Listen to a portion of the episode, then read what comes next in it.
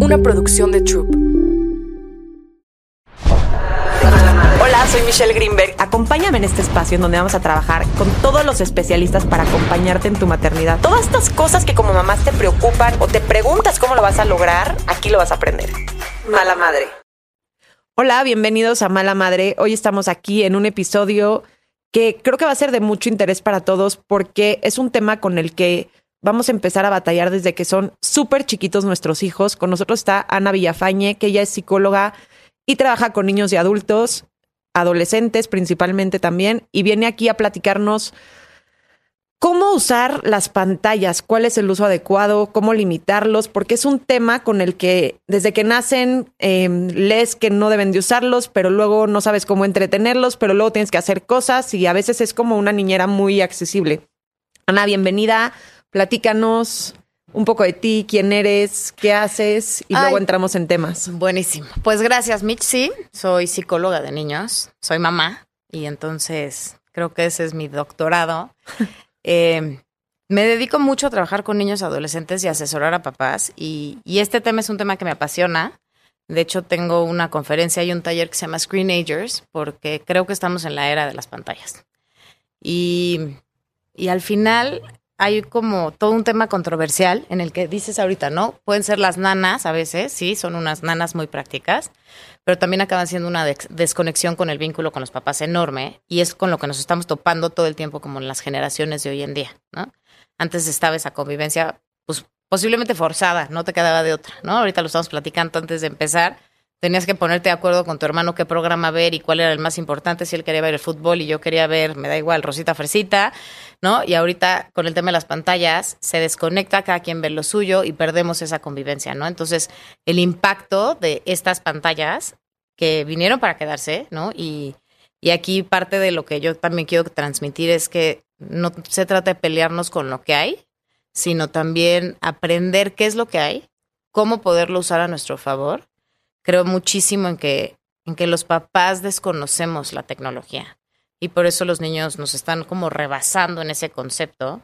Y es ahí donde siento que como papás tenemos que como hacer conciencia de qué es la tecnología, qué impacto tienen las pantallas en la vida de mis hijos, de mis adolescentes, de mi bebé, si se lo pongo mientras me meto al baño, este, y, y como tomar al toro por los cuernos, porque al final es una realidad que vino para quedarse hoy estamos aquí en este mundo virtual, ¿no? Que nos permite poder tener acceso y hacer algo muy padre que tiene también, pero si no lo sabemos usar también puede ser una herramienta de fuego, ¿no? Y puede ser algo muy peligroso. ¿Qué, qué es el impacto que tiene? Enorme. a ver, creo que podemos ver dos vertientes. El impacto, vámonos, no necesariamente solo asustar, creo que hay que ser proactivos, en el que nos ha dado un alcance de comunicación enorme, ¿no? Nos ha abierto las puertas pasemos hasta habilidades de estudio, ¿no? Tener mayor información, conocer muchísimo más. Y como el impacto negativo en donde yo lo veo más como en el enfoque en el que trabajo con los niños y muchísimo más con los adolescentes, es en el impacto de la comunicación, del vínculo que se ha perdido, ¿no? Y, y de cómo están viviendo como un mundo surreal, utópico, vamos a hablar un poquito más de los adolescentes que ya tienen este acceso a las redes sociales o a cualquier red social, ¿no? Y también los niños, ¿no? Los que ya juegan Roblox y con quién sabe con quién están jugando, que juegan Fortnite o que, no sé, hace poquito, les voy a dar un ejemplo, yo con todo y que estoy muy pro a este tema de la tecnología y mis hijas tienen su iPad, yo lo tengo controlado y según yo tengo todos los controles. Hace poquito una mamá de una amiga del colegio me mandó como la invitation a tenerla, ¿no? En el Messenger Kids. Y mi, hija, mamá, por favor. Y le dije, no, tienes nueve años, no voy a aceptar el Messenger Kids. ¿Quieres hablar con tu amiga? Que te hablen a mi celular, te presto mi WhatsApp, mándale los voice notes que quieras, pero desde mi control, ¿no? Y, y creo que es ahí donde a veces nos perdemos porque empezamos a meternos en un mundo que no están listos, ¿no? Algo que para mí es bien importante lograr transmitir. Eh, creo que generacionalmente como papás nos, o los que estamos, yo lo veo con mis papás también, ¿no? Que era, pues les cuesta mucho más trabajo, ¿no? Nosotros ya estamos como más inmersos en la tecnología y a veces sentimos que los niños nacieron digitales. Y yo aquí siempre freno y digo, a ver, no, no, no nacieron digitales, los hicimos digitales. O sea, un niño no nace, no sale del vientre de una mamá moviendo el dedo y entendiendo lo que es una pantalla. somos nosotros quienes los, los estamos haciendo digitales, quienes se los estamos poniendo enfrente a edades en las que no están listos y no tienen la madurez. ¿No? Y porque te ven y nos copian y siguen el ejemplo y te ven todo el día con algo en la mano, entonces el niño lo que quiere es ver qué traes en la mano, que está tan interesante que no lo quiere soltar. Justo, en una prueba de la inteligencia que siempre aplicamos, que les pregunto a los niños, ¿qué es un teléfono? Y ya no me dicen es algo para hablar. Me dicen, es para ver YouTube Kids, es para jugar, es para tomar fotos. ¿No? O sea, cómo se ha desvirtuado el concepto real de lo que era un teléfono antes, pero realmente es para lo que lo estamos usando, ¿no? Entonces, la idea aquí es, tenemos que también nosotros entender que nuestros hijos entraron en una era digital que nosotros permitimos que entraran, ¿sí? Pero se las estamos dando sin nosotros tener las herramientas o el conocimiento de qué es lo que realmente les estamos dando, ¿no? O sea, es como no estamos leyendo el instructivo y le estamos regalando su iPhone a los niños de 11, 12 años, que me parece una edad en la que ni siquiera tienen la capacidad para tener. Pero no hay instructivo. Nadie te dice cuándo, ni a qué edad, ni en qué momento, y tienes un celular que ya no usas en la casa, se lo das a tu hijo de 6 años y le dices, bueno, ahí vete tus videos. 100%. Porque ya no lo uso yo, ¿no? Entonces es como esa parte de, mira, yo me acuerdo mucho porque lo tengo muy grabado, cuando mis hijos eran chiquitos, que pues tengo cuatro, y nos gustaba salir a restaurantes. Momentos de la vida no, y me quedaba en la casa y no salía, o me iba yo y mi esposo y dejaba a los niños porque era imposible con cuatro niños. Pero llegábamos a restaurantes donde o comíamos rápido o se pudieran sentar. Nunca, nunca, nunca en la vida les di un celular para que se entretuvieran y estuvieran más tiempo sentados. Uno, porque no me daban los celulares, teníamos dos, el mío y el de mi esposo, y eran cuatro niños. Dos, porque tenía solo un iPad en la casa que usaba no sé ni para qué la usaba, creo que era de mi esposo y de repente cuando se nebulizaban les ponía algún video para que estuvieran ahí tranquilitos, pero de verdad no era algo a lo que tenían acceso. Y era como un tema de decidir, a ver, salgo a comer y va a ser un momento de convivio, de diversión, o vamos a un lugar que comamos rápido, o mejor nos quedamos, o, o, era una comida que ni modo, o sea, no había la opción ni siquiera de dar estos celulares, de dar este entretenimiento. A ver, pero yo siempre lo, lo cuestiono, ¿eh? Y lo digo, ¿cómo le hacían los papás de antes? ¿No? Que tenían aparte más hijos. Tú tienes cuatro, yo tengo tres, pero los papás antes tenían siete, ocho. Y iban a restaurantes. Y los niños sentados en la mesa. sentados, o se salían al parque, o se entretenían con unos palillos. Digo, este es otro tema que posiblemente podamos abarcar otro día, pero también los niños hoy en día ya no se saben entretener con cualquier cosa. No se saben entretener. Y ese es un tema posiblemente de los impactos negativos de la tecnología y del acceso tan rápido y tan pronto a las pantallas, que es tan inmediato la estimulación, ¿no?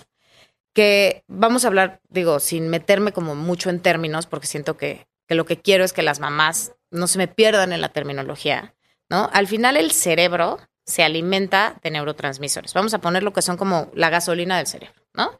Y hace que se conecten los pequeños eslabones que nos van haciendo pensar, reaccionar, sentir, etc. Estos neurotransmisores, le voy a poner el término, se llama dopamina, ¿no? Existen muchos, pero la dopamina es el neurotransmisor que se relaciona con el placer inmediato. ¿Sí? El placer inmediato se produce cuando tú te das un pasón de cocaína, con cualquier tipo de sustancia psicotrópica y también con el uso de las pantallas. El uso de las pantallas está haciendo que constantemente el cerebro de mío, tuyo, adultos, esposos, niños, etcétera, esté constantemente estimulándose con secreciones de altos niveles de dopamina. ¿Sí? Pero ¿qué pasa con la dopamina? Vamos a ponerlo como una rayita, me da ese estímulo de placer, siento padrísimo, estoy llenando esa satisfacción, pero cuando la dejo de tener, la caída es inmediata, ¿no? Como el síndrome de abstinencia de una adicción, ¿sale? Entonces, por eso la adicción, vamos a llamarla, a todo este tema de la tecnología, a esta inmediatez de quiero ver el video, ya me aburrí, luego, luego le doy el, scroll nuevo, le paso la siguiente historia, ya me aburrí, ya me aburrí, está generando esta como pues ansiedad de todo el tiempo tener que estar viendo algo porque estoy necesitando estimular mi cerebro de esa gasolina que necesita, ¿sí? Antes, o posiblemente lo que compensa esta parte es la, la gasolina o el neurotransmisor de la serotonina. La serotonina se relaciona o se le dice que es el neurotransmisor de la felicidad. ¿no? Y lo que tiene esta diferencia es que la serotonina entra paulatinamente, no es inmediata y perdura por más tiempo. ¿Sí? Pero eso no te lo dan las pantallas, no te lo da un psicotrópico, un fármaco. Eso te lo da hacer algo que te gusta, salir al parque, el esfuerzo de intentar, intentar, intentar, intentar y lograr andar en bici por ti solo, ¿no? Que son actividades que estamos perdiendo por estar dando esta inmediatez de la pantalla, ¿no? Entonces aquí también es no estamos, y la idea no es no le den pantallas. La idea no es prohíban las pantallas en su casa porque es una realidad y aviente la primera piedra el que no tenga un celular en la mano y el que no esté aburrido y luego luego se meta a sus redes sociales. Pero es entender todo el behind the scenes que manejan el tema de la tecnología. Ahora, según en Estados Unidos la Academia Americana de Pediatría, los primeros dos años dicen cero pantallas. A partir de ahí el uso va siendo como bastante, o sea, poquito a poquito, ¿no? Que media hora, que una hora, o sea, va Lo aumentando. Pasa es que de los cero a los dos años el cerebro de los niños está en un proceso de desarrollo enorme. ¿no? O sea, tiene una razón de ser el por qué el bebé se despierta, abre, ve, come, ve la luz, lo arrullas, ruido, no sé qué, y se vuelve a dormir. En ese proceso de dormir, empieza a hacer conexiones sinápticas. Vamos a poner lo que su cerebro va enchufando, ¿no? Todas sus conexiones para ir madurando.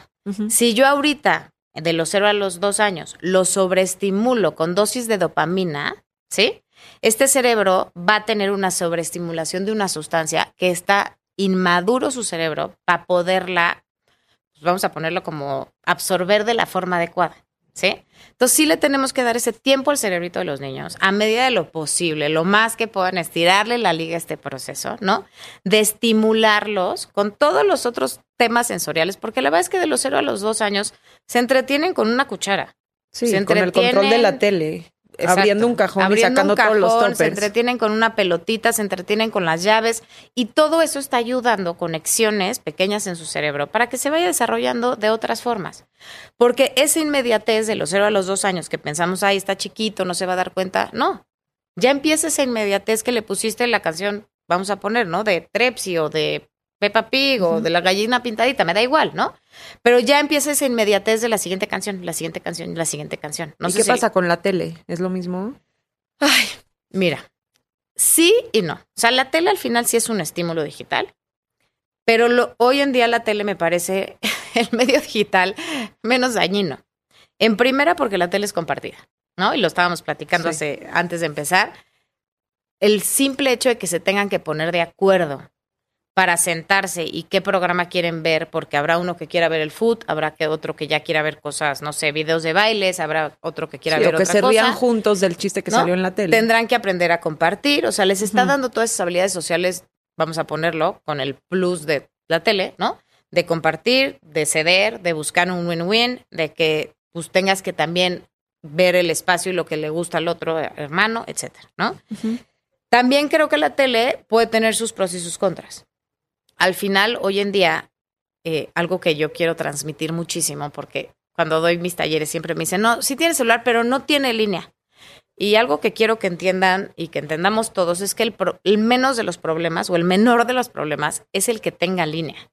Hoy en día, por Dios, que tengan línea sus hijos y que se puedan comunicar con ustedes Sí. el acceso a un dispositivo inteligente, al Wi-Fi, al mundo de este teatro, este behind the scenes del Internet, es el que nos tenemos que poner como atentos, ¿no? Y es al que tenemos que estar alerta. Porque hoy las teles son inteligentes, ¿no? Entonces ya no nada más es la tele que buscabas el canal, por ejemplo, los anuncios. No, mis hijos les desinstaló el YouTube en la tele y 30 segundos después logran encontrar la forma de cómo volverlo a instalar. Y entonces es justo este consumo de shorts, porque eso es lo que ven, que van cambiando de un short a otro, pero así, pum, pum, Claro. pum, pum. Pero eso pum. tiene una razón de ser.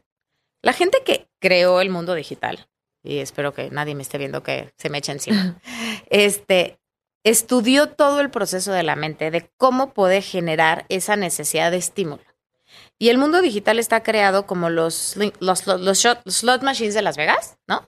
Esa necesidad de bajarle y bajarle y bajarle para ver si ganas, ¿no? Esa euforia, esa adrenalina que se genera, es lo mismo que generan todos estos shots que le están haciendo, ¿no? Por eso, hoy en día no sé si han visto, pero en, en las historias de Instagram o de TikTok, ya no nos importa tanto lo estático, ya estamos buscando el movimiento, ¿sí? Y es lo que está teniendo como más, más vistas, ¿no? O más likes, por ponerle, ¿no? El estarlo moviendo, porque es ese efecto de adictivo de las máquinas de Las Vegas, ¿no? Que genera esa adrenalina, que genera esa constante secreción de dopamina para querer más y más y más.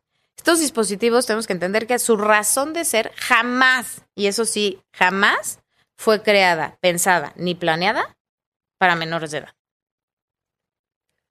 por eso hay rumores que dicen que todos los creadores de Silicon Valley mandan a sus hijos a unas escuelas en donde no tienen acceso a nada de tecnología y digo, o sea, no sé si es verdad o no es verdad, pero dicen que tipo todos los creadores de Apple y todas esas cosas, sus hijos van a escuelas cero tecnológicas. Claro. Porque saben que en algún momento van a llegar y lo van a saber usar Exacto. y en- por el otro lado pierden muchas partes del desarrollo que, que logran, ¿no? Yo en mi casa tengo las pantallas, incluso la televisión, súper limitada. O sea, no es algo que permito que sea de uso abierto. Tiene ciertas características en ciertos horarios, dependiendo de ciertas cosas. Y. O sea, no- y pantallas, olvídalo. Y cuando abro tantito la llave, Se dejan ir. lejos de que se dejan ir, se vuelve un tema que siempre es problemático, ¿me entiendes? O sea, mi hijo más grande, si le doy cinco minutos, quiere diez, si le doy diez, quiere quince. Siempre cuando la paga es con enojo, está como, hasta se pone como agresivo del enojo que le da tenerlo que apagar. Entonces siento que a mí me funciona más que no haya, A ti y posiblemente al 99% de las personas. porque esa negociación es, es Pero constante e imposible. Cuando tú les abres esa puerta, estás estimulando su cerebro. Estás creando esa necesidad dopaminérgica y entonces quiere más, quiere más y altera su estado de ánimo, Sí. altera su humor. Se vuelven mucho más intolerantes. A mí me pasa exactamente igual cuando están y o lo usaron, por ejemplo, ahorita en las vacaciones que nos fuimos de viaje y pues sí, sí es una herramienta que nos ayuda, ¿no? En vuelos largos, etcétera. Están más intolerantes, más berrinchudas, se enojan más rápido, todo me quieren negociar, quieren la inmediatez. Pero esa es una conciencia que yo sé porque yo les estoy dando el dispositivo que está generando esa sensación fisiológica de querer más y más y más. Y es algo que tenemos que tener consciente. Yo aquí, O sea, creo que esto que dijiste es súper importante notarlo y es algo que tenemos que entender las mamás, que no es que el niño esté mal, que no es que el niño no se pueda controlar, que no es que el niño quiera más, es simplemente un efecto natural de abrirle la puerta a que tenga esta sensación de pues, felicidad, satisfacción y gusto por tenerlo, ¿no? claro, y, y nos pasa a nosotros. O sea, siempre pongo como en contexto, estamos como muy pensando en los niños y el daño y mi hijo se pone insoportable, pero nosotros también. O sea, yo salgo de mi casa y se me olvida el celular y me altero. Sí, te da como... Me siento, o sea, aparte Sí. que es mi herramienta de trabajo, pero me altero y entonces no, y siento que me falta una parte de mi cuerpo. Entonces, si nosotros estamos siendo así, pues igual los niños. Pero los niños no dejemos de pensar que son seres inmaduros. O sea, se dice que el cerebro no se acaba de madurar realmente hasta los 24 años. Entonces está imposible limitarlo todo ese tiempo. imposible limitarlo, pero tenemos que tener en contexto, ok, le estoy dando un dispositivo que no está hecho para esta personita, que no tiene la madurez suficiente, ni el criterio suficiente, ni el cerebro suficientemente maduro, por más de que digan, es que mi hijo es súper maduro, súper responsable, de verdad, él sí puede, tenemos que entender que le estamos dando un arma. Y cuando todos los amiguitos tienen y él no, o sea, cuando ya empieza a ser un tema social, que es el único que no se lo has dado, que es el único que no está en el chat, que es el único que no tiene red social, ¿cómo, Mira. cómo, cómo lidias con eso? Porque tampoco quieres que tu hijo tal vez se quede fuera, si es que es un tema que puede afectarle, pero por el otro lado, o hay mamás que tal vez no les importa y dicen, a mí me vale que mi hijo sea el único que no tenga y Mira, lo entiendo y creo que lo que pasa es que no estamos viendo como el daño real de las pantallas, ¿no? Y de darle el celular a los 11 años, por ejemplo, en quinto de primaria, sexto de primaria, que no tienen la madurez, ¿no? Y el daño que se pueden llegar a hacer con sus palabras. Lo entiendo porque vemos el celular y decimos, bueno, es que si se va a quedar fuera, no va a estar en el chat, no va a estar, ¿no? y, creo que ese FOMO, ¿no? Ese fear of, of missing out, es más nuestro a veces, ¿no? Y esa pequeña tolerancia de frustración de que nuestros hijos, pues, no sé, sufran tantito y que tampoco la vida va a ser en charrita de plata y ¿qué crees? No, ¿no? Pero lo veo porque no vemos el daño que está. O sea, si fuera la misma historia y todos los amigos fueran al partido de fútbol con un cuchillo, ¿sí? Se fueran en camión con un cuchillo. ¿Qué harías tú como mamá? Sí, dices, no hay cuchillos o no vas. O sea, sin duda alguna no titubearías en, me vale gorro que seas el único que teto que no tenga el cuchillo. Yo lo estoy haciendo por ti porque te quiero y porque te estoy protegiendo. Y el día que tengas la madurez de ser un carnicero, si quieres, o, y de manejar cuchillos, te lo voy a dar. Pero hoy estoy total y absolutamente segura que no está bien ni que lleves cuchillos a la escuela, ni que vayas a tu clase de fútbol con un cuchillo, ni que te vayas a, de fin de semana con tus cuates con un cuchillo pero porque sabemos el daño y el peligro que puede hacer un cuchillo. Cuando es una herramienta que todos tenemos en nuestra casa, todos lo usamos todos los días y todos los días, no sé en tu casa, pero en la mía, todos los días hay un cuchillo en la mesa a la hora de comer. ¿Hay un uso ideal? ¿A qué te refieres? No sé, a decir, a ver, sí, en un viaje largo va porque pues te ayuda como papá, porque pues qué padre.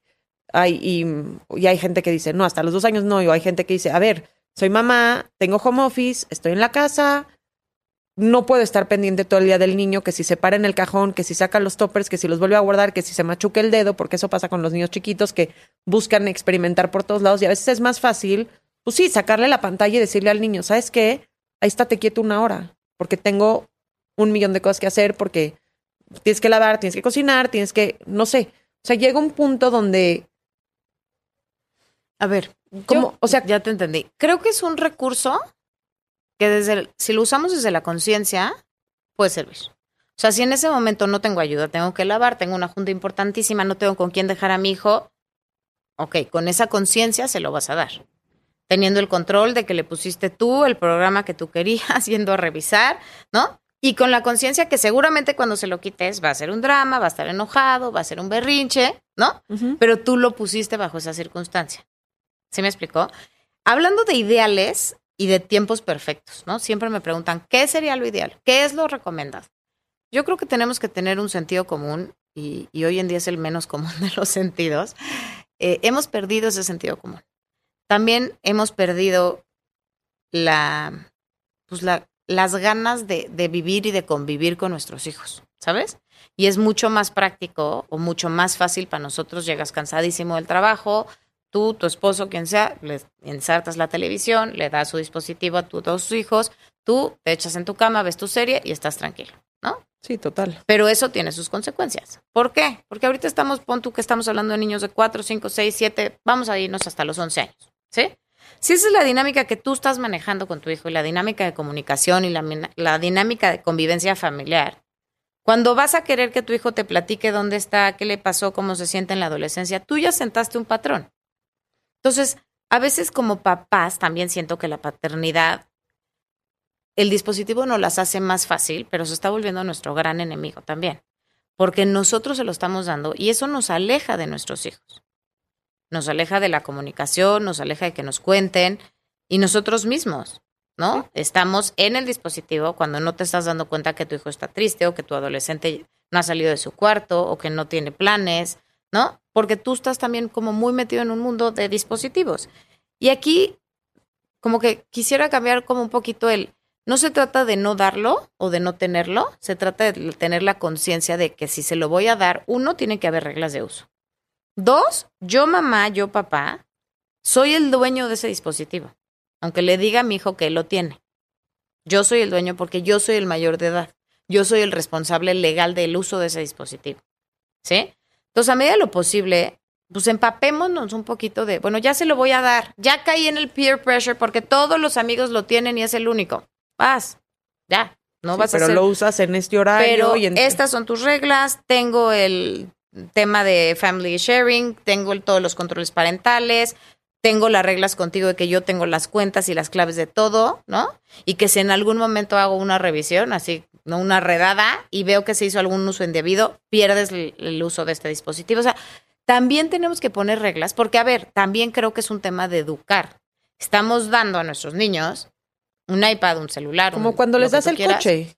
Y no lo educas. No puedes manejar en la noche, tienes que llegar máximo a las 7 de la tarde, ¿no? O sea, primero como tienes que saber manejar. Sí, bueno, obviamente, pero o sea, es como ese tipo de cosas que a veces piensas que como es un acceso muy fácil, todo el tiempo, o se carga el celular en mi cuarto y no se puede cargar en tu cuarto en las noches, con el sueño es un tema terrible también, y más en los adolescentes, porque se pueden quedar horas, horas, horas, horas. Que yo me acuerdo estando en la prepa, en ICQ, en la computadora hasta las 2, 3 de la mañana, no sé. Claro, pero O sea, también me acuerdo de mí misma en El el... ICQ ya se me había En el ICQ, ¿estás de acuerdo? Te conectabas de tin, tin, eh, o sea, con Sí, la... y hay de está- alguien que desconecta el teléfono en tu casa porque Puta. se te acordaba la Sí. conversación.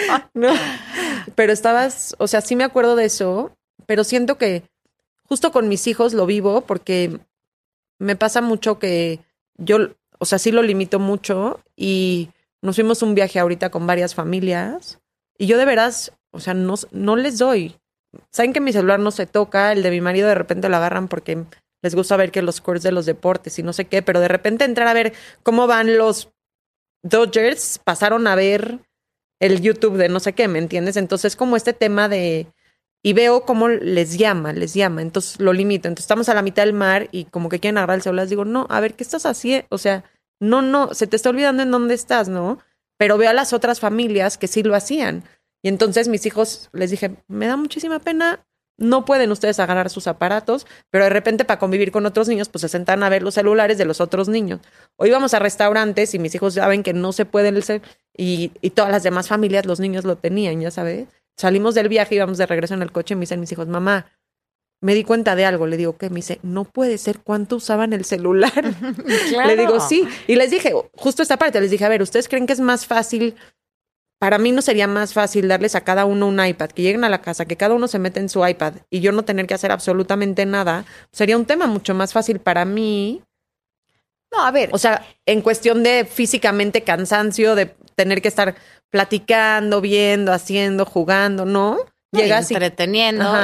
pero al final todo eso va a surtir un efecto. O sea, a nivel terapéutico y psicológico y hablando del tema emocional, el vínculo con tus hijos definitivamente va a ser mucho mejor, ¿no?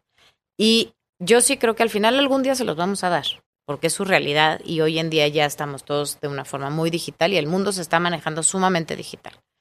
Pero a medida que se lo podamos estirar lo más que se pueda, los vamos, de verdad que sí les vamos a ahorrar el mayor riesgo posible, ¿no? Habrá quien lo use más, habrá quien lo use menos. Y, y ahorita que dices esto de que lo usaban los hijos de, con los que iban, aquí ese es un tema bien importante porque no solo se trata de en tu casa poner todos los controles habidos y por haber. Porque a mí me queda clarísimo que en mi casa mis hijas están seguras y los tuyos también. Aquí es un poco educarlos para el mundo de allá, ¿no? O sea, cuando me he topado con chiquitos que veían pornografía o que tuvieron acceso a alguna foto indebida o que mandaron ciertas cosas, el 70% de los casos no fue en un dispositivo suyo, o que pasó en su casa o en el iPad que su mamá le puso todos los bloqueos. Pasó en casa del amiguito, donde tenían el celular del primo grande que no tenía bloqueos, ¿no? Entonces, también tenemos que entender que no solo es qué puedo yo controlar, porque bienvenido al mundo de que no estamos para controlar a nuestros hijos, no son títeres, ¿no? Venimos a educarlos y acompañarlos y darles todas las herramientas para que vivan el mundo que les tocó vivir con toda la información y las herramientas que tienen para hacer frente a él, ¿no? Entonces aquí el punto que también creo que es bien importante es no solo qué bloqueos voy a poner yo y qué controles voy a poner yo y qué tanto le voy a prohibir que no lo vea en mi casa, porque pues sí, en mi casa lo tiene bien. Pero cuando se vaya con los primitos o cuando esté en el viaje y tú te descuides dos minutos, es ahí donde le tenemos que dar las herramientas a nuestros hijos de saber cómo también estar alerta de qué ven, ¿no? ¿Qué los hace sentir incómodos? Que reconozcan que hay cosas que ellos no están listos para ver, ¿no? Por ejemplo, mucho a las chavitas adolescentes les digo, a ver, descríbeme tus, tus redes sociales. Descríbeme de las personas que más sigues, cuáles son los cinco temas. ¿No? Y muchas me hablan de alimentación, dietas, físico, belleza, moda, bla, bla, bla, ¿no? Ok, ¿hay alguna de estas que cuando la ves te hace sentir bien? No. Es porque la ves. O sea, todo el tiempo estás alimentando. Sí, de cosas. Tu mente de cosas que te hacen sentir mal. ¿No? Igual, o sea, digo, ya, seguramente nos pasa a nosotros también como adultos que ves que todas tus amigas se fueron de viaje y tú chambeando o no tú tuviste la oportunidad de irte. Y claro que empieza eso. Uno como adulto le pasa, imagínate un niño inmaduro, adolescente, que no tiene la capacidad de darse cuenta, de entender o decir, me vale o no lo veo o, o lo, me, lo dejo de seguir porque me está haciendo daño, ¿no? Y cómo eso está jugando en su contra. Pero creo que hay que educar. O sea, yo aquí siempre lo voy a decir es, pues sí, se lo vamos a dar algún tiempo. Entre más puedan decir a la liga, definitivamente sí, porque no están hechos para ellos. Ninguna plataforma de internet, de aplicación, de red social está hecha para niños. Están hechas todas para adultos. Pero ya si se lo vamos a dar, por lo menos eduquémoslos a entender el impacto, lo que hay detrás y el daño o no que puedan hacer con el buen uso. ¿No? O sea, uno de mis ejemplos es, digo, a ver, sí, sí, sí que el celular de sus adolescentes no duerme en su cuarto. ¿Por qué? Porque el sexting está todo lo que da, el grooming está todo lo que da, todo eso está todo lo que da, y nadie se toma una foto desnudo en plena comida familiar con su fideo seco. ¿Estamos de acuerdo? Sí, no. O sea, normalmente esas fotos de ley más íntimas son en la noche, cuando ya no hay nadie, cuando ya no hay ruido Sí, y que cuando no sientes estás que ya está todo tranquilo. Entonces, a medida de lo posible que podamos restringir esos espacios, no quiere decir que vamos a estar exentos, pero démosles las herramientas porque también nosotros estamos ignorantes en el tema y estamos dándole un cuchillo a niños ignorantes que no tienen ni idea de cómo usarlo. ¿Y cuándo sacas estos temas? O sea, porque mucha gente tiene miedo a hablar de esto con sus hijos porque siente que si ellos lo dicen les van a dar la idea de que eso es algo que se puede hacer sin saber que tal vez es algo que sucede y que tal vez necesitas abrir el tema con tus hijos y decirle, a ver, ni compartes, ni te tomas, ni, ¿no? Súper punto. A ver, O sea, porque yo dices, soy de la teoría si yo hablo se le va a ocurrir. Pues no. de que prefiero que la información venga de mí a que venga de alguien más. En todo. Porque si viene de alguien más, yo voy a tener que parchar la primera información que recibió. ¿Sí? Y pues tratar de medio ma- maniobrar ahí a ver qué le digo, pero con qué, pero a ver qué tanto te dijeron, ¿no? Si yo me adelanto y yo desde un lugar de amor, de cuidado, de te quiero, te voy a informar, ¿sí? Vamos a suponer que yo le hablé a mi hija de nueve años eh, de los riesgos, ¿no? Y de que hay fotos y videos que tienen que ver con la sexualidad. ¿Crees que nueve años ya es edad para hablar de eso? Mira, yo todos mis talleres, normalmente mis hijas son mis conejillos de indias y me acompañan de repente, ¿no? Y esta chiquita de nueve me la llevé, le dije, ay, acompáñame a dar un taller de screenagers, lo di a niñas más grandes. Y estaba yo hablando de los riesgos y de que, ¿no? Un poco lo que hago es que van abriendo cajas y a ver qué te sale, ¿no? Y le digo, es que así es Internet. Internet es un, es un juego de suerte. Que tú puedes estar navegando feliz viendo y de repente, pum, te sale un pop-up de algo y tú lo abres y ya te mandó a una página de cuerpos desnudos, de pornografía. Yo hablando mis términos. Llegué a mi casa y le digo a mi chiquita, le digo, oye, gorda, ¿qué entendiste del curso que me acompañaste hoy a ayudar? No, mamá, que hay cosas muy feas en internet, que tengo que cuidar lo que veo y que si veo algo feo te tengo que decir. Dije, misión perfecto. cumplida.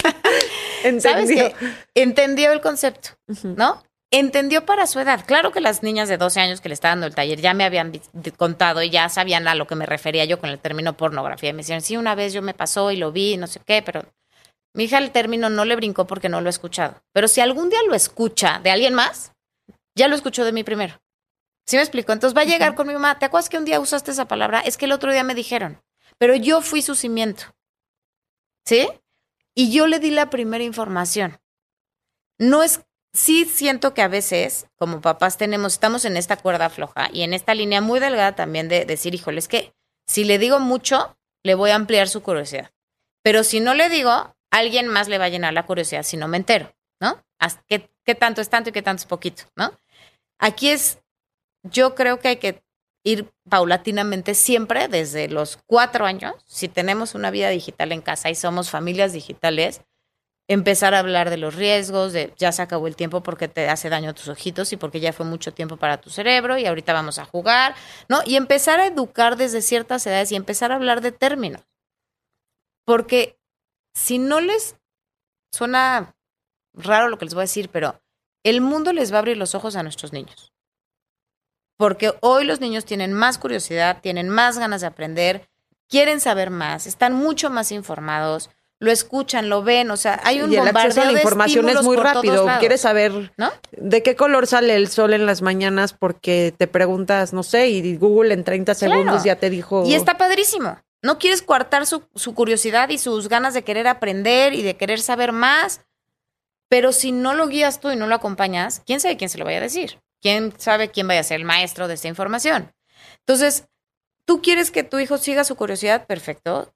Hoy el acceso a informar y a llenar estos huequitos de querer saber están más, más cercanos, ¿no? Y que también vuelvo a lo mismo, ¿no? Ese es el plus de la tecnología. Pero si no lo enseñas, ¿no? Pues es esta línea, esta, esta rayita que puede cruzar.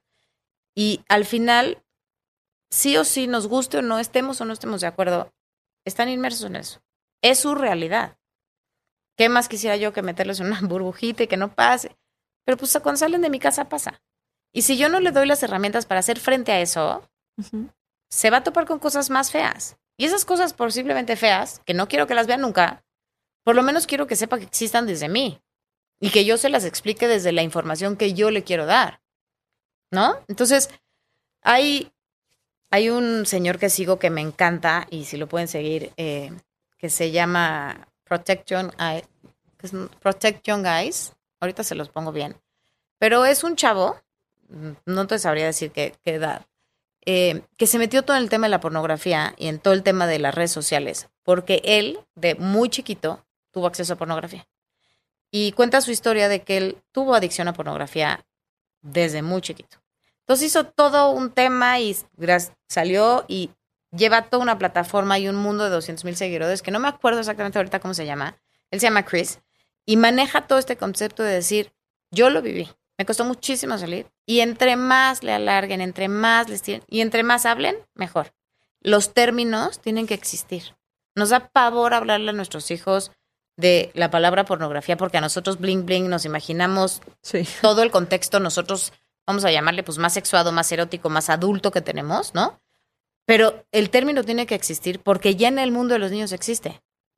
¿Sí? O sea, tengo chiquitos de cuarto de primaria, cuando les doy talleres, que me preguntan de la nada. Oye, Ana, ¿y qué es Pornhub? No, mis hijos empiezan. ¿Qué es OF? Mamá, pero dice que tenía su OF. Le digo, es que obviamente ven en YouTube los shorts que les desinstalo y vuelven a instalar. Le digo, no, OF. Le digo, ¿qué, qué piensas tú que es? No sé, pero I have my own OF. Y les digo, o sea, su OnlyFans. Claro. Y él, mamá, dame like, ¿no? O sea, mamá, ¿me tomas un video? Dale like. Y yo, que, que ya es esa conversación de que ya, Sí. ya es su conversación. Ya está ahí, ya llegó, vino para quedarse. ¿Qué, ¿Qué hacer? O sea, creo que la idea aquí tampoco es asustar y, y en este tema de que pues vamos a meter muchas patas en la maternidad y en la paternidad y vamos a hacer lo mejor que podemos desde el lugar en el que estamos, pero desde la conciencia creo que es toda, todititita la diferencia. O sea, creo que entonces como papás nuestra labor es informarnos Exacto. Mira, de tanto las consecuencias, este proceso natural que si se lo das, pues cuando se lo quites va a haber un problema y no pues, enojarte, castigarle porque sabes mira, que es un tema. informarte de, a ver, voy a tomar una decisión, ¿no? Uno, ¿qué impacto tiene en la vida de mi hijo si tiene siete, si tiene ocho, si tiene nueve? ¿No? O sea, informarte. Y tal vez que cuáles son las plataformas a las que, pues sí, a un niño de nueve no le puedes poner Snapchat, pero tal vez puede tener, Exacto. A no ver, sé, ABC Mouse, no tengo idea. O sea, hablando no de sé. eso, mira, para mí, yo en este tema de que hice Screenagers, fue un poco por ser autodidacta, porque pues, seguramente a muchos, pero a mí la pandemia me impulsó a meter dispositivos a mi casa que no existían, ¿no? O sea, yo tenía celular, mi esposo tenía celular y párale de contar, ¿no? Y tele. Y pues la pandemia y el Zoom y las clases y el Google Classroom y, y antes de entré en pánico, dije, no, yo trabajo con esto, lo tengo que hacer. Y sí, no era la experta, me asesoré con una amiga que se dedica a todo este tema de Ujú. digital y me senté y le dije, si yo le voy a dar esto a mis hijas, necesito que tú me enseñes primero a mí a usarlo.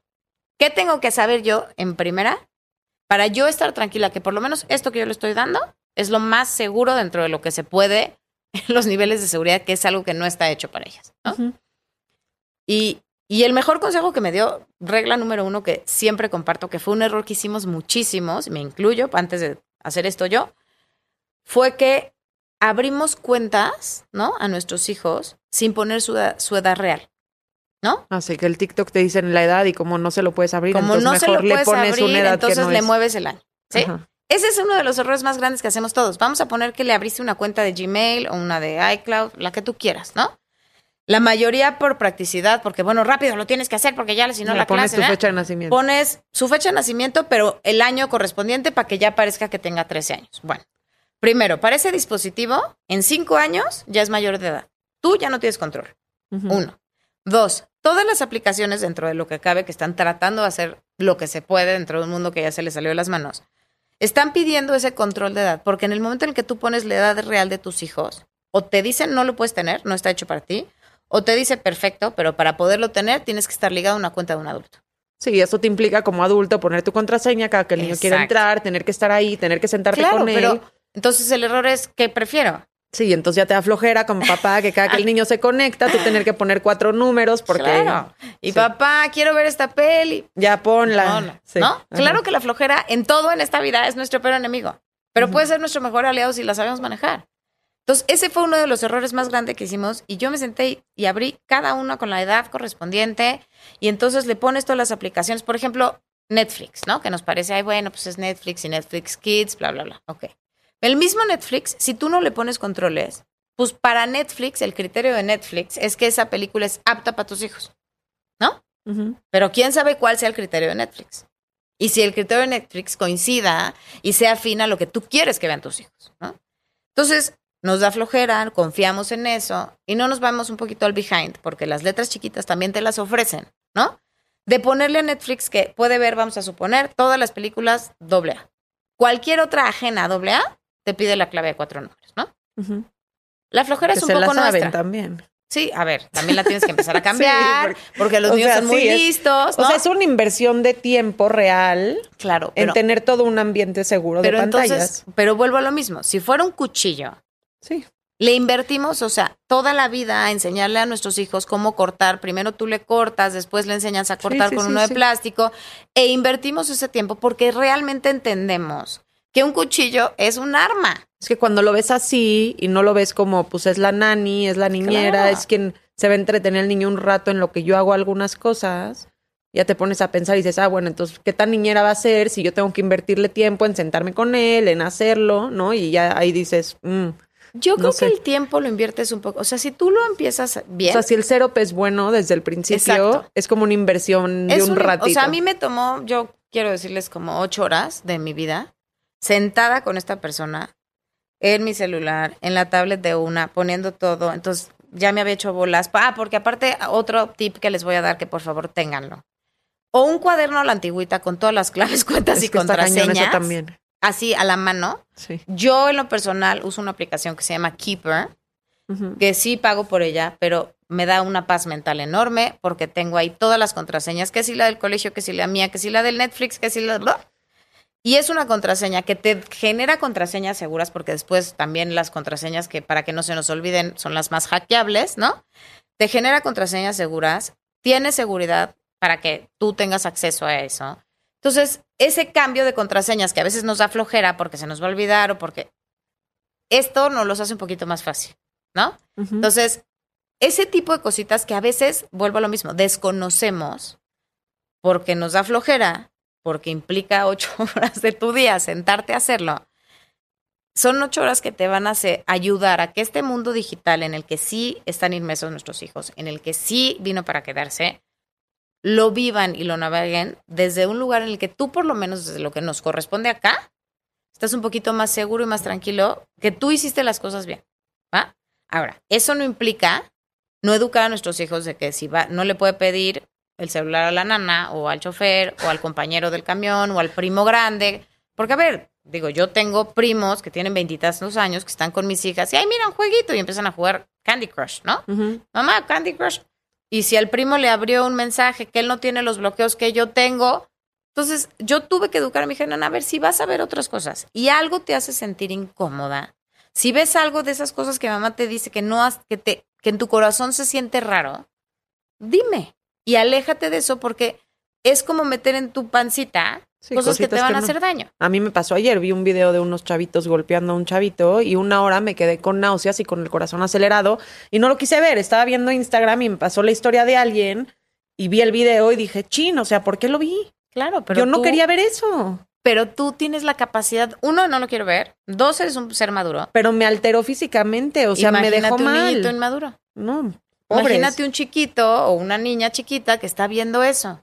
No, a mis hijos les pasó que vieron un anuncio de Scream o no sé qué, en YouTube Kids o no sé qué vieron y les apareció un anuncio de Scream y obviamente mi hija no durmió no sé cuántas noches del susto. Y le dije, bueno, pero pues es que ya te desinstalé 400 veces el YouTube, o sea, también, ¿qué puedo? ya. Claro, pero ahí también es, o sea, no sé, hace poquito que estaba en los, bueno, no poquito, en Halloween del año pasado, que estaban anunciando la nueva película de It. o sea, yo la odiaba, en toda mi vida fue odio a los payasos porque esa culpa de esa película. Me baño viendo las coladeras de las regaderas. este, y los anuncios, bueno, vuelvo a lo mismo. No puedes taparle los ojos a tus hijos manejando por la calle. No. Está. Ahora tienes que educarlos a decir, si eso que ves no te gusta, volteate. ¿No? Pero entre más le podamos estirar la liga y entre más podamos educarlos, es enorme, porque me voy a ir un poquito atrás a- al tema también de la comunicación verbal y no verbal, ¿no?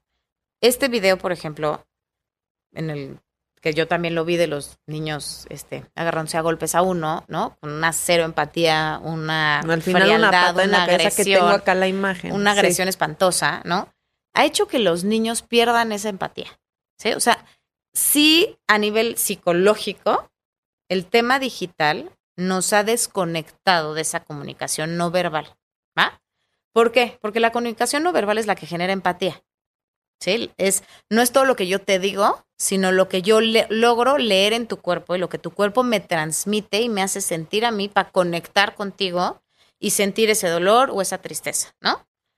Pues en una foto en la que mi amiga sale perfecta o en una foto en la que me siento súper fuerte, pues no conecto, ¿no? Y esa comunicación no verbal que ha perdido esta empatía es lo que ha de verdad desensibilizado a los niños a acabar en eso, En ese video justo como que había una controversia de, no lo puedo creer, o sea, uno grabando y no hacía nada. ¿no? Ajá, exacto. Está el grabando el que no hace nada. Luego aparece una señora que no sé si es la maestra o quién es, que como que medio rompe el- la bolita. Luego están todos en uno y luego uno todavía termina y va y le patea la cabeza. O sea, y ves al niño doblado en el piso. No, horrible, horrible, ver, horrible, horrible. Yo creo que aquí son dos mundos. Este, uno, que hoy en día los adolescentes, y hablo más de los adolescentes, viven en un mundo en el que ya no hay intimidad y privacidad, ¿no? Va, ahorita fue una grabación, pero una niña que pues, se equivocó, que tomó no, esos más, retos que todos los están ¿no? filmando y que le va a dar el beso y a la menor se quita. Exacto. O sea, ese O sea, tipo de cosas. Ya esa intimidad o esas cosas que digo, levante la primera piedra el que no se fue de fiesta o el que nunca Sí. se equivocó o el que no hizo una travesura de adolescente, ¿no? Todos lo hicimos, pero yo no tenía una cámara paparazzi grabándome todo el día. O sea, no me tenía que estar cuidando de esas cosas, ¿no? Entonces, uno, los niños ya, los adolescentes ya no tienen esa intimidad o esa privacidad porque están expuestos a eso, ¿no? Dos, pierden la sensibilidad también de decir, o sea, a mí me, me también me mueve mucho un adolescente que tuve y todo lo que tuve que trabajar porque, pues sí, se le pasaron las copas, se emborrachó muchísimo y fue el centro de atención grabándola tirada, vomitada en el chat de la generación y de ahí ya sabes hasta dónde creció, ¿no? Yo decía, que es de sensibilidad de las amigas uno permitir eso. O sea, no Sí, sé, agarras yo... a tu amiga y te la llevas a algún lado Exacto. y no permites No que nadie diciendo la que no vea. nos haya pasado, pero yo estoy seguro que si yo hubiera sido, mis amigos me hubieran cargado, me hubieran llevado, le hubieran hablado a mi mamá y me hubieran sacado de ahí. No hubiera sido el circulito de grábenla. Entonces, Sí. esa desensibilidad de los adolescentes creo que es uno de los grandes altos impactos que sí está teniendo este tema, porque no están listos, porque no tienen la madurez y porque no los estamos educando. O sea, también como papás se los damos y nos deslindamos. O sea, sí, papá y sí, mamá, que me estás escuchando y que me estás viendo, por favor, sí tienes todo el derecho del mundo a revisar. Y Porque no es su privacidad. A Es ver, un menor de edad. tienes que hacer un acuerdo con él. Es un menor de edad que tiene que hacer un uso responsable, con ciertas reglas, ¿no? Estas son las reglas a seguir. No puedes lastimar a nadie, no puedes usar mensajes hirientes, no puedes mandar fotos en las que in- inadecuadas de alguien más o tuyas. Estas son tus reglas, ¿va? Perfecto, yo voy a confiar. Pero de repente, así como confío y entro a tu cuarto a revisar que se hayas recogido tus juguetes, bueno, tus libros, ¿no? Ya ni juguetes, o que estés y que estés acabando tu tarea, pues revisaré porque esto ya también es parte de tu vida y es parte de nuestra dinámica familiar. Y si me encuentro con algo, pierdes este beneficio. Y le tenemos pánico a los niños de, "¡Ah! es que se va a enojar, pues que se enoje. Pero si lo están usando para dañar a alguien más, le tenemos muchísimo miedo a eso. Hay dos cosas que, que a mí me, me sirven mucho, que te digo, es esta que les voy a, ay, no me acuerdo cómo se llama, creo que es Protect Young Eyes, pero se los voy a confirmar, que me da, me, a mí me guía mucho en este tema, y Common Sense Media, ¿no? Common Sense Media, la verdad es que también conozcamos nuestras debilidades, no somos digitales todavía, estamos aprendiendo, pero Common Sense Media también es una plataforma que nos ayuda y nos hace esa chamba. Por ejemplo, en los videojuegos. Mamá, es que está de moda Roblox. Mamá, es que todos mis amigos tienen Fortnite o todos tienen no sé qué. Ok, ¿qué te importa lo que tengan todos? Tu mamá eres la mamá de ese hijo. Tú eres responsable, tu papá eres responsable de él. ¿Ah? Entonces, Common Sense Media es una plataforma que está haciendo ese trabajo por nosotros, que nos echa la mano porque no somos, yo soy psicóloga, ¿no? No me dedico a eso. Entonces, acudo a Common Sense Media. Está a la vanguardia porque todos los minutos según, o sea, en esta plática que estamos teniendo se han creado las que quieras de nuevas aplicaciones. O sea, sí está todo el tiempo a la vanguardia. Pero entonces, en Common Sense Media tú pones, a ver, mi hijo me dijo Roblox, gordo, lo veo, lo analizo, lo platico y te aviso. Métanse a Common Sense Media, póngale, vamos a suponer Roblox, ¿no? Common Sense Media te dice, ¿para qué edad recomienda Roblox? ¿Cuáles son los pros? ¿Cuáles son los contras? ¿Qué tipo de contenido tiene? ¿Cuáles son los riesgos? Y tú ya con toda esa información, uno, tomas una decisión. Dos, antes de darle una aplicación, whatever, tú conócela. O sea, tengo mamá, sí, es que chatea con Roblox y tiene amigos de Roblox. ¿Y sabes con quién chatea? No, no tengo ni idea. ¿No? Y está chateando con un adulto, un groomer, un pederasta, un... Lo que Sí, porque esas son las plataformas que aprovechan, ¿no? Claro. Y, y también porque nosotros, ah, sí, claro, te lo bajo. Espérame tantito, déjame, déjame checar qué es eso, te lo bajo. Ahora, vuelvo a lo mismo. También el tema digital nos, a nosotros no es nuestra expertise y nos sentimos como muy perdidos en el tema y se nos salió de las manos y por eso creo que genera tanta angustia. Si nos, o sea, ahora sí que retrocedan un poquito. Se puede, al toro por los cuernos, ¿qué me falta? ¿Qué tengo que hacer? No me importa, yo, o sea, sí tienen que ser como un frente común como papás, como pareja. Y niños chiquitos, ¿Qué? o sea, que todavía no hay tanto password, no hay tantas apps, o sea, no hay tanto... O sea, niños chiquitos yo les limitaría el tiempo lo más que se pueda de uso. O sea, a medida en la que un niño chiquito, vamos a ponerle de los 5 a los 9 años, ¿no? Porque ya entre los 10, 11 ya empiezan a prepubertear, ¿no? Este, está ocupado, está entretenido, está jugando, él no necesita realmente el dispositivo. ¿Sí? Me tocó el otro día un bebé en carriola, seis, siete meses, así, con una cosa detenida para que pudiera estar viendo videos de YouTube. El bebé de seis meses, yo decía, Ay, no. pero puede ver el techo y va a estar tranquilo, o sea, no necesita... Puede dormir, eso no lo va a dejar dormir. Tú más que nadie lo vas a saber, pero. Sí, o sea, yo dije, ah, bueno, y mis hijos me decían, pobre bebé, le digo, ¿por qué? Me dice, porque le pusieron el mismo video diez veces, porque estaban en la mesa de al lado. Entonces, mamá, pobre bebé, y yo, ¿por? Ya vieron, ya vio el mismo video. Y dije, no, no, o sea, y aparte de estos, obviamente ahí viendo a ver qué ve el bebé, Claro. pero, o sea, A sí. ver, yo creo que si complementas a la vida de un niño chiquito, ¿no? Vamos a llamarle edad escolar, ¿no? Primaria. ¿ah? Las actividades físicas, el que esté entretenido, el que juegue contigo, el que dibuje, el que haga, él mismo te va a pedir menos el dispositivo. Totalmente. Se La verdad. Yo te lo juro que en mi casa, cuando les abro tantito a y les digo, bueno, tienen una hora en la mañana, o pueden ver la tele, o si se paran después de tal hora, pueden prender la tele o así, se les olvida que pueden jugar. Y los días que les digo, ¿qué creen? Ya fue demasiado, se acaban los electrónicos, no hay ni, ni Right. tele, no hay nada. Salen y juegan. Digo, sí, tal vez para la una de la tarde, si no hemos salido de la casa, ya están peleando, pero en la mañana, o sea, juegan soccer, salen y A ver, se les e- ocurren- inventan. sí, inventan. Inventan. Lo que Inventan. pasa es que también nos hemos vuelto papás muy controladores y decidieron hacer una casita en la sala y te desordenaron tu sala y no querías que te la desordenaran. Es más fácil tenerlo sentadito y que todo tocaste en orden, ¿no? Sí. O que agarraron cajas y decidieron armar una nave espacial y tú ves pintura y basura por todos lados. Sí, o sea, también nosotros también qué camino queremos elegir y qué tipo de maternidad queremos hacer, pero el niño, o sea, en especial el niño de edad escolar, primaria, la curiosidad por el aprendizaje es nata Sí. y tiene, so- están ávidos de saber y saber y saber y saber y hacer. Y se las estamos coartando un poquito con este tema de las pantallas. Que ver, un niño de chiquito no tiene, eso sí, ni de 11, ni de 10, ni de 9, ¿por qué tener TikTok? ¿Por qué tener Instagram? ¿Por qué tener Facebook? Yo sé que hoy en día el Messenger Kids está de moda. Yo no se lo pongo a mis hijas, yo prefiero que se comuniquen con mi celular, porque entonces yo veo las conversaciones, yo estoy al contacto. A mí me gusta tener esta comunicación también con las mamás, no nada más ellos saber qué se dicen. Este, y evidentemente si es mi celular está menos que si está en su iPad, en su Messenger Kids, porque vuelves un poquito a lo mismo. Es que es Messenger Kids, está hecho para chiquitos. Sí, pero entonces, no sé, que usen el teléfono en su casa y que marquen. O sea, ya no sabe para qué existe ese dispositivo. ¿Sabes? O sea, creo que entre más podamos estirar la liga, sí. Las redes sociales no están hechas para los adolescentes. Todas, o sea, habrá, es que tiene todos los bloqueos, Ana, te lo juro que es súper privada. A mí me dirán misa, me dirán cualquier choro mareador. Ni una red social es total y absolutamente privada. O sea, eso lo tenemos que entender nosotros, que también lo han visto por todos lados.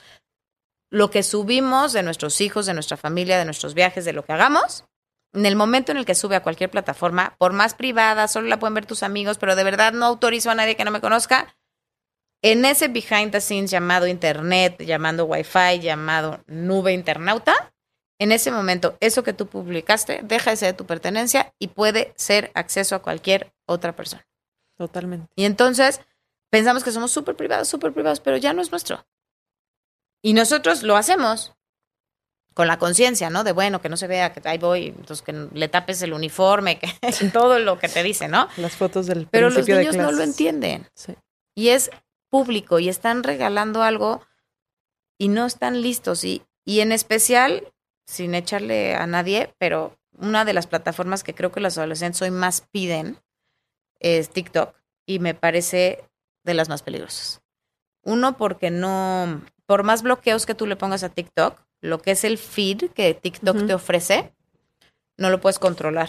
Y eso queda bajo el criterio de TikTok. A ver qué te sube. Y te puede mandar temas de pornografía. Y nada más así Sí, por porque default. los algoritmos ya no están hechos a que te aparezca solo la gente que sigues. Ya No. está hecho a que te aparecen sugerencias de quien se le ocurre a Instagram que te puede interesar. Exacto. Y lo estás dejando en criterios de esas personas, de ese TikTok, que decide qué te va a mandar, ¿no? Y por más que lo tengan, TikTok creo que es bien importante que si se lo van a abrir a sus hijas o a sus hijos para que graben el video, es que es súper inocente el video con sus amigas, ok. Pero tengan conciencia que los bloqueos y los controles en ese en especial son bien difíciles. Snapchat genera mucha adicción con todo este tema de, de los streams o de los fueguitos esos que se mandan todo el día. Entonces, entre más les estiren, más niños felices en una era digital que, a ver, no es prohibido, es, existe. Van a tener que hacer tarea, la van a mandar, te van a hacer. Acompáñenlos. O sea, de verdad que yo lo único que creo como lograr transmitir es, no se trata de prohibir, porque también es nuestra realidad, tu realidad, la mía y la de todos los que estamos aquí. Se trata de acompañarlos, pero desde un lugar de conciencia. un Pero lugar también de si lo prohíbes no les pasa nada. O sea, tipo si un fin de semana decides es screen free, no les pasa nada. O sea, también siento que esa ¿Cómo? parte no Lo- pasa nada. O sea, te da mucho miedo que el niño se te va a poner loco, que se ve. No, no pasa nada. Te lo no agradecen, ¿eh? Te juro que Lo siento que hasta lo agradecen. Yo hace poco me fui, bueno, no, no tampoco, pero hace como seis meses me, me llevé, me gusta irme de camping de repente para yo también desconectarme, porque sí estoy como mucho en mi tema de, del trabajo y en este camping no había wifi, pero no había, Nada. o sea, emergencia, agarra tu coche y vete a al pueblito más cercano. No sabes cómo lo gozamos, conectamos con la naturaleza. Mis hijas ni se les pasó por aquí pedirlo, se treparon árboles, se hicieron pasto, pero buscaron plantitas. Ok, ¿no? Mi realidad es más tecnológica en mi día a día, pero si puedo buscar esos espacios libres, Sí. encontramos este equilibrio. Y al final yo creo que la vida es un, si logramos ese gran equilibrio en la vida, entre el yin y el yang, entre lo bueno y lo malo, lo vamos a pasar mejor, pero desde un lugar de conciencia, Totalmente. Saber es poder, como siempre, ¿no? 100%. ¿Dónde te encuentran, Ana? En todos lados, no, no es cierto. Me encuentran en Instagram en grupo.p100, es ciento, pero con P de psicología. Este, en Instagram, en Facebook, y, y pues ahí, ahí estamos y Y das talleres del escudo de la dignidad, que es como Doy el de prevención de abuso sexual, el Screenagers, ¿qué más? Doy talleres de sexualidad desde el Escudo de Dignidad de Prevención, un taller que se llama La importancia de ser yo, que es ya aplicado un poquito para niños de entre primero y segundo de primaria, que seguimos abarcando porque creo que el tema de la sexualidad hay que ir progresivo, ¿no?